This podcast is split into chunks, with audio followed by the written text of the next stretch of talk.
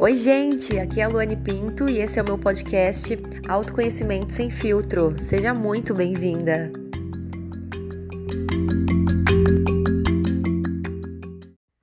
Oi, gente! Sejam muito bem-vindos e muito bem-vindas a mais um episódio do podcast Autoconhecimento Sem Filtros.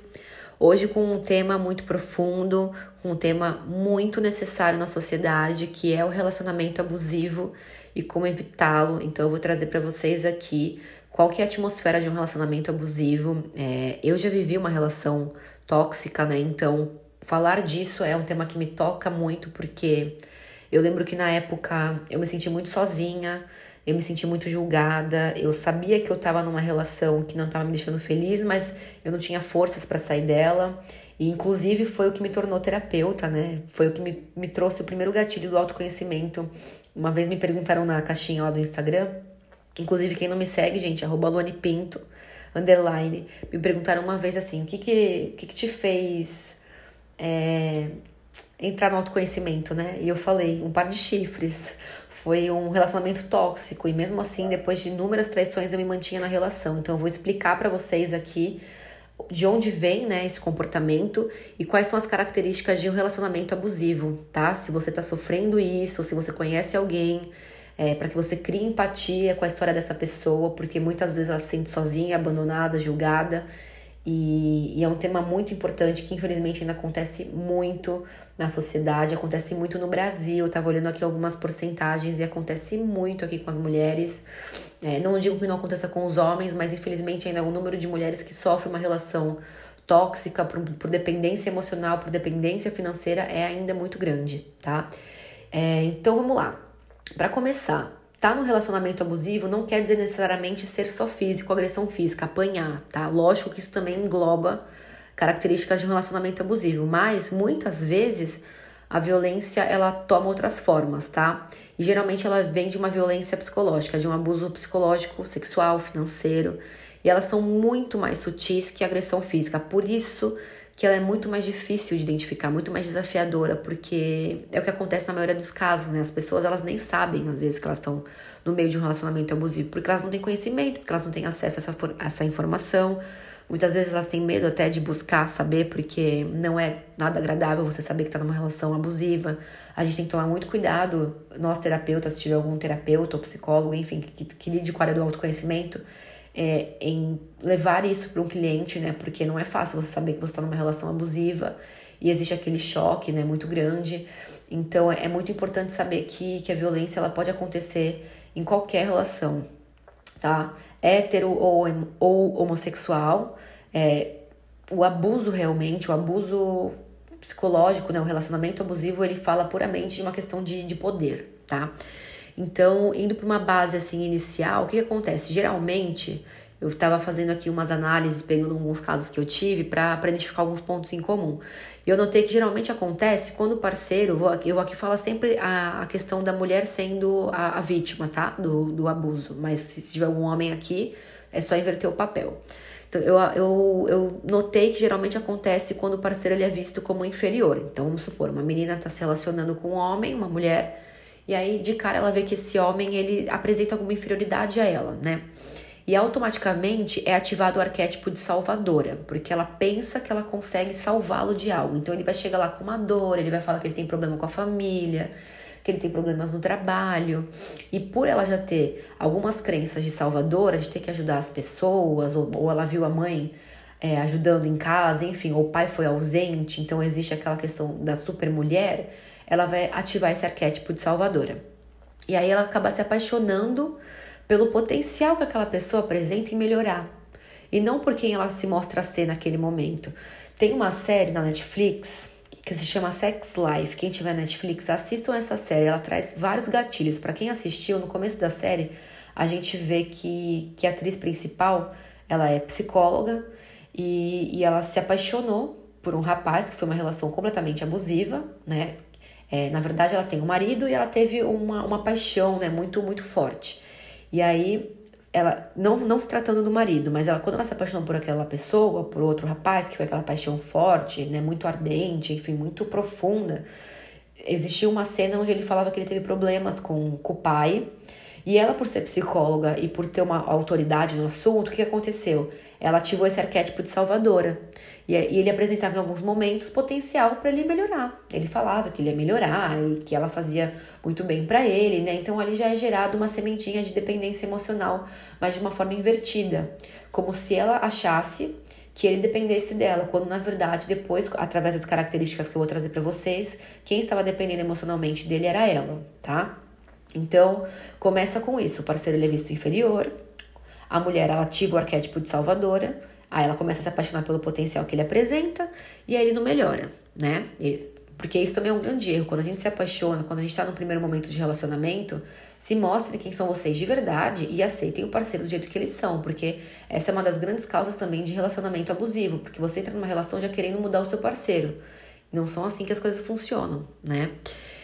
E aí, o que acontece? Começam a se apresentar as características que vão minando a relação. Então, o primeiro momento foi isso que eu descrevi para vocês. Então, de uma forma muito sutil, o abusador ele vai conquistando a confiança da parceira, numa tentativa de criar uma conexão muito profunda através da sua vulnerabilidade, das suas dores, das suas fraquezas. A pessoa tem pena, né? Ah, eu tô com pena dessa pessoa, mas eu sei que ele pode melhorar, então eu vou aqui me agarrar e vou fazer com que ele melhore de qualquer jeito, né? E aí esse movimento geralmente ele acontece depois de um atrito ou de uma divergência, essa conexão através da vulnerabilidade. Então, por exemplo, se um casal briga através das, das características que eu vou passar para vocês agora, são várias. Mas aí acontece uma briga, uma discussão muito, muito feia, assim, muito profunda, que denigra a imagem do outro, existe humilhação nessa briga, na discussão, existe violência física ou, ou emocional.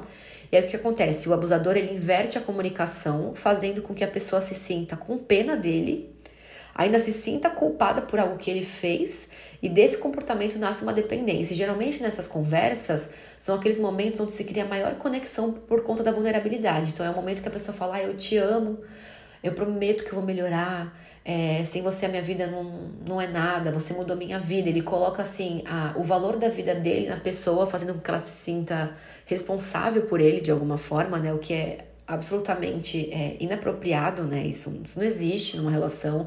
Ninguém é responsável por ninguém, ninguém salva ninguém, né?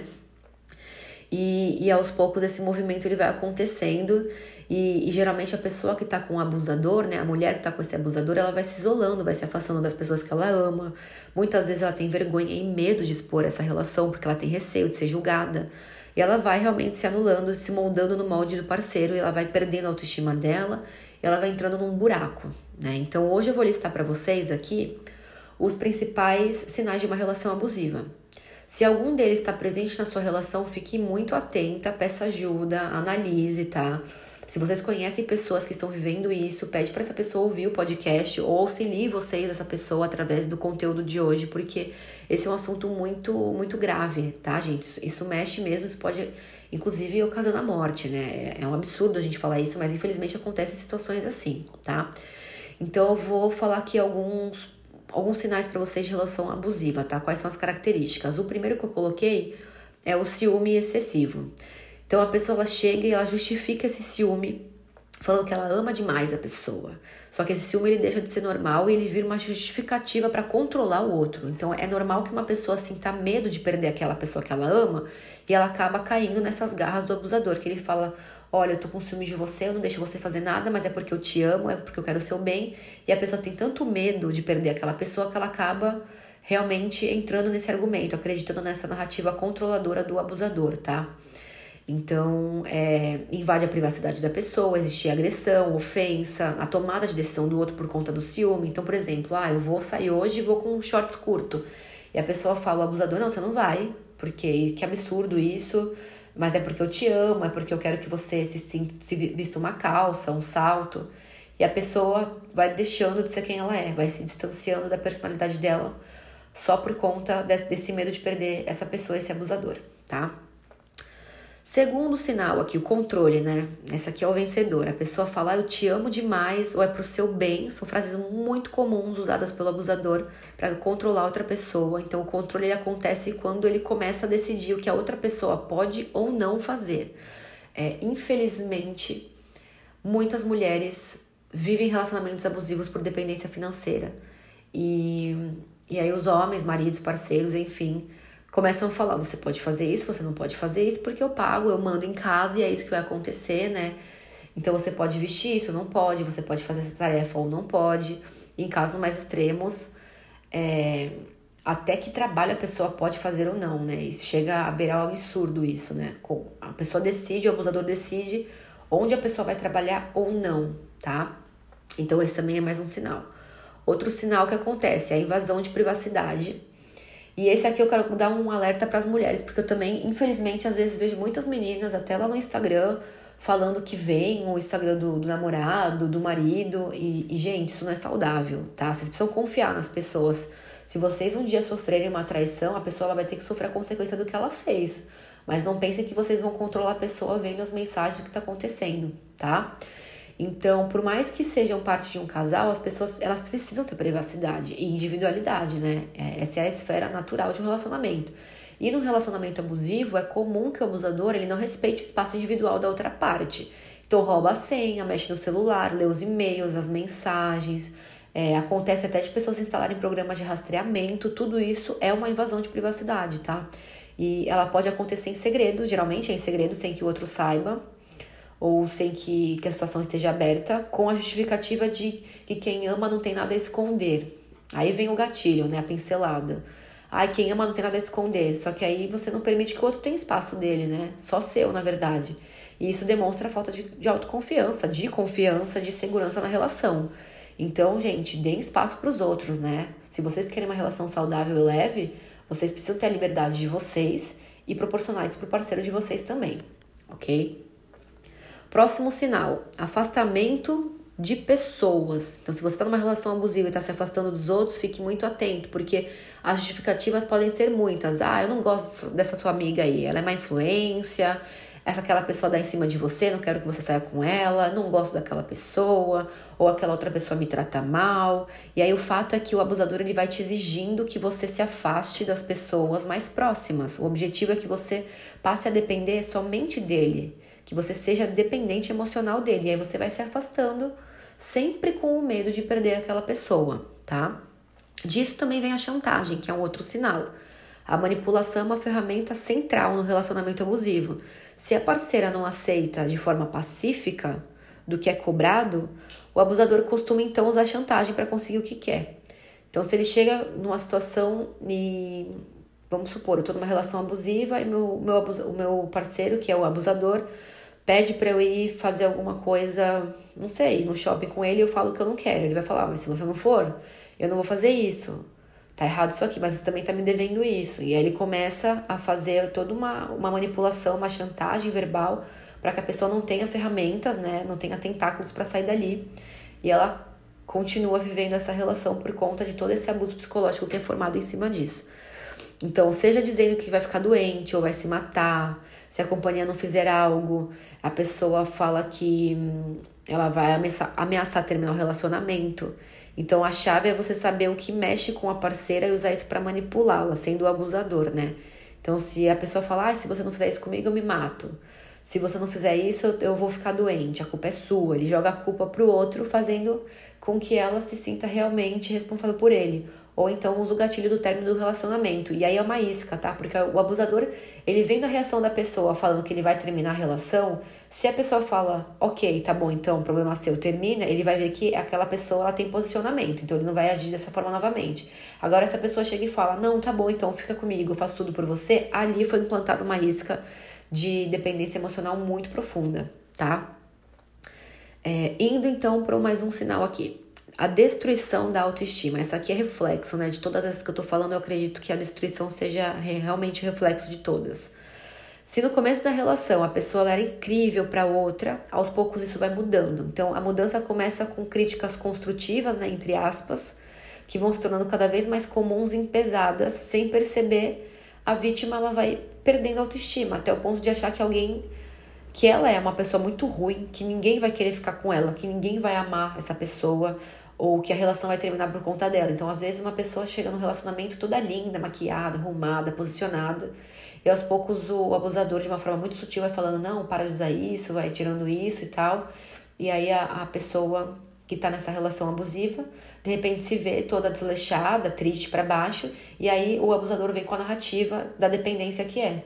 Tudo bem, pode terminar, mas tenho certeza que ninguém vai ficar com você. Olha você, olha, olha a forma como você tá, ninguém vai te querer dessa forma, né? E aí a pessoa se sente ali completamente sozinha, perdida e fica numa relação por conta dessa dependência, tá? Outro sinal aqui, invalidação de sentimentos. Então, a parte abusadora da relação vai dizer que aquilo que o outro sente é besteira e não é nada. Então, ele fala: Ah, isso não é nada. Sabe? Ele fica invalidando o sentimento e ele fica condicionando a pessoa a achar que aquilo é besteira, que é bobagem. Então, ele vai fugindo de discussões. Quando uma pessoa quer se posicionar, ele fala: Não quero falar sobre isso, ele foge da conversa, né? E, e, o medo, a dor e a tristeza de estar passando pelo abuso passam a ser enxergados como uma besteira pela própria vítima, fazendo com que ela permaneça no relacionamento mesmo infeliz. Isso acontece muito, infelizmente, tá? Por falta dessa consciência. Eu sempre bato nessa tecla, eu falo muito para vocês. Parem de banalizar o que vocês sentem. O que vocês sentem importa. Coloquem um olhar sobre isso, tá? Uh, vamos para os outros sinais aqui, que geralmente as pessoas não falam sobre isso, né? Todos esses que eu listei até agora são mais comuns, mas eu trouxe alguns também que são muito importantes da gente falar e aprofundar.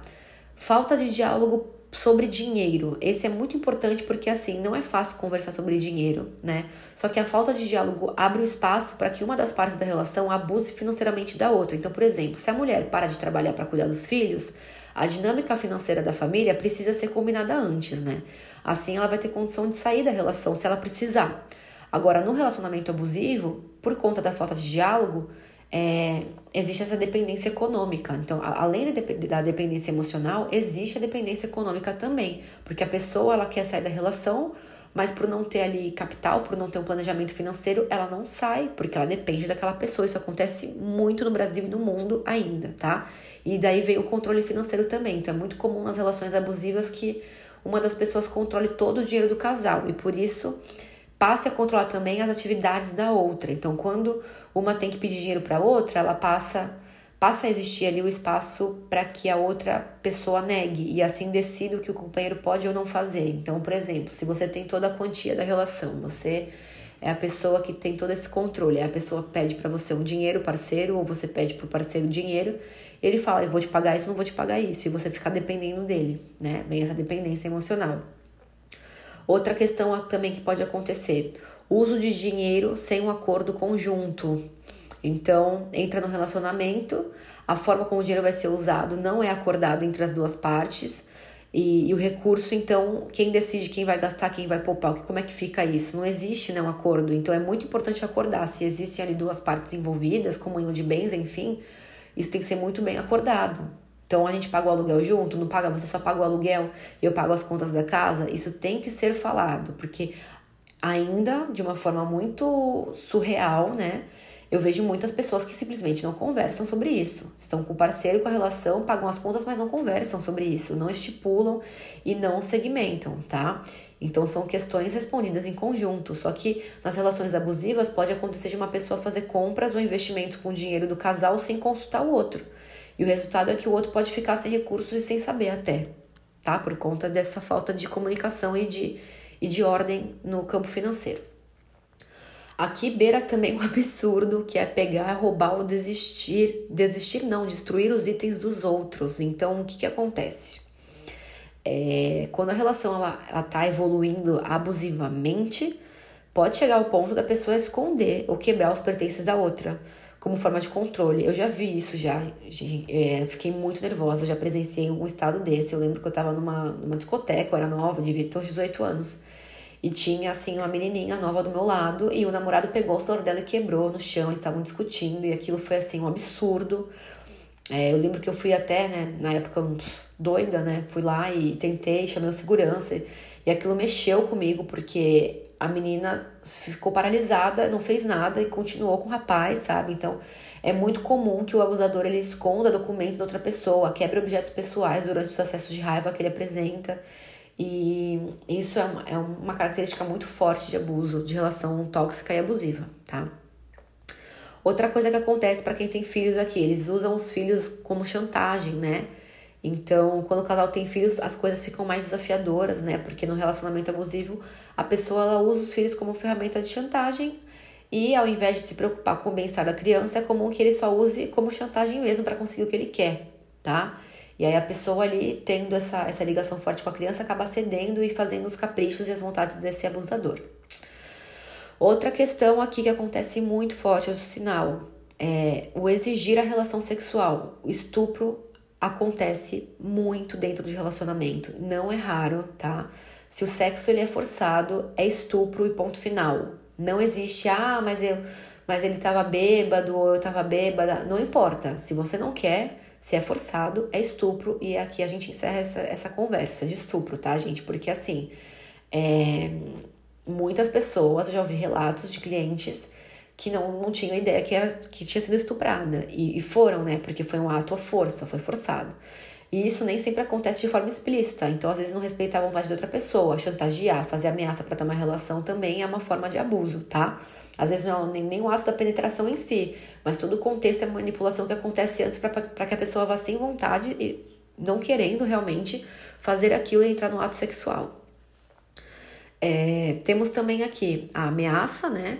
Que essa é de praxe, então, quando está num relacionamento abusivo, e já está muito avançada, a pessoa começa a ameaçar. As ameaças são muito comuns e elas podem ser assim dos diferentes tipos: tirar o dinheiro, sumir com os filhos, agressão, até ameaça de morte, né? É, é um absurdo isso, mas existe e a gente presencia às vezes, né? Em manchetes, enfim.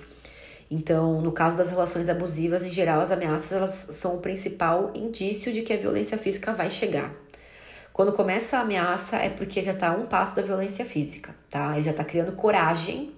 Ali já é um ponto ápice, assim, é um sinal vermelho, porque a pessoa já está começando a criar coragem realmente em partir para a parte de agressão física mesmo.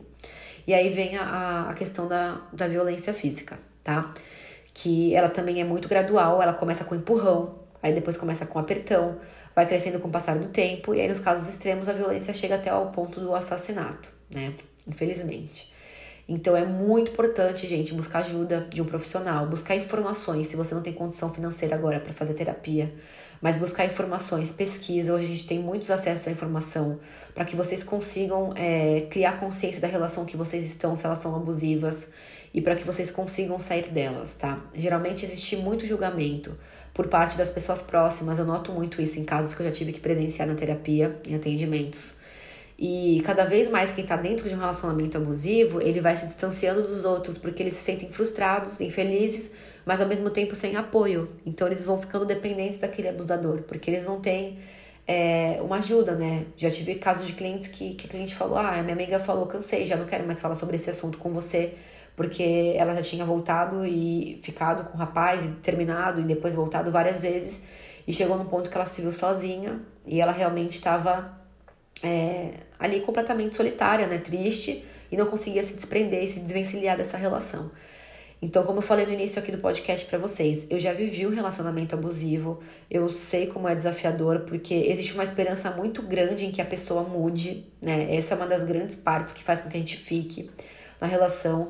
E geralmente o abusador ele faz promessas, né? Que ele vai mudar e ele não muda e vai virando uma bola de neve essa situação. Mas graças ao autoconhecimento e às terapias eu consegui me desvencilhar sim de uma relação abusiva e hoje eu vivo uma relação de respeito saudável, então busquem ajuda, não tenham vergonha e não tenham medo de ser uma pessoa independente.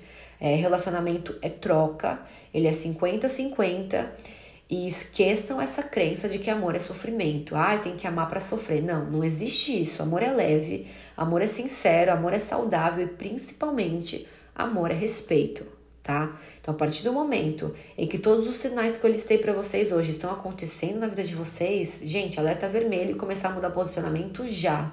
E procurem ajuda, tá, pessoal? Então, espero que vocês tenham gostado do assunto. É um assunto mais denso, mas é um assunto muito necessário, por isso que eu quis trazer para vocês. Se vocês conhecem alguém numa situação dessas, é, mandem esse podcast para elas. Listem, conversem, deem espaço para elas falarem, porque é um assunto muito desafiador e desconfortável. As pessoas têm medo de serem julgadas, né? Acontece muito julgamento do ah, eu te avisei, eu já falei. E aí a pessoa vai se calando e abafando aquela dor e vai gerando depressão, ansiedade, baixa autoestima, né? Então é muito grave porque a gente vive num mundo onde os relacionamentos são necessários, a gente precisa se relacionar pra gente se conhecer, e nessas situações as pessoas têm muito, muita dificuldade, né, de entender que ela tá se relacionando com a pessoa, só que ela tem 50 e o outro tem 50. E na maioria dos casos de relacionamento abusivo, a pessoa pega 100% para ela e deixa o outro é, manipulando e abusando dela, tá? Então a gente tem que tomar muita consciência disso. Se vocês gostaram desse podcast, posta esse podcast no Instagram de vocês. Meu arroba é Luane Pinto, underline, Luane com Y. Me marca lá, tira print aqui da tela, me marca, porque eu gosto muito de acompanhar o processo de vocês, vocês aplicando na vida de vocês. Se vocês também tiverem ideias aí de, de temas, aconteceu alguma situação, quiserem compartilhar situações que vocês se viram aqui através dos conteúdos que eu tô passando para vocês, compartilhem comigo no direct, no meu Insta. Eu tô sempre aberta à disposição de vocês. E hoje, por hoje é só, né? Vamos dar aqui fim a esse tema que é muito necessário. E na semana que vem a gente vem com um tema bem legal, também bem bacana. E eu espero vocês na próxima semana, então, tá bom, gente? Boa semana para vocês e a gente se vê na semana que vem.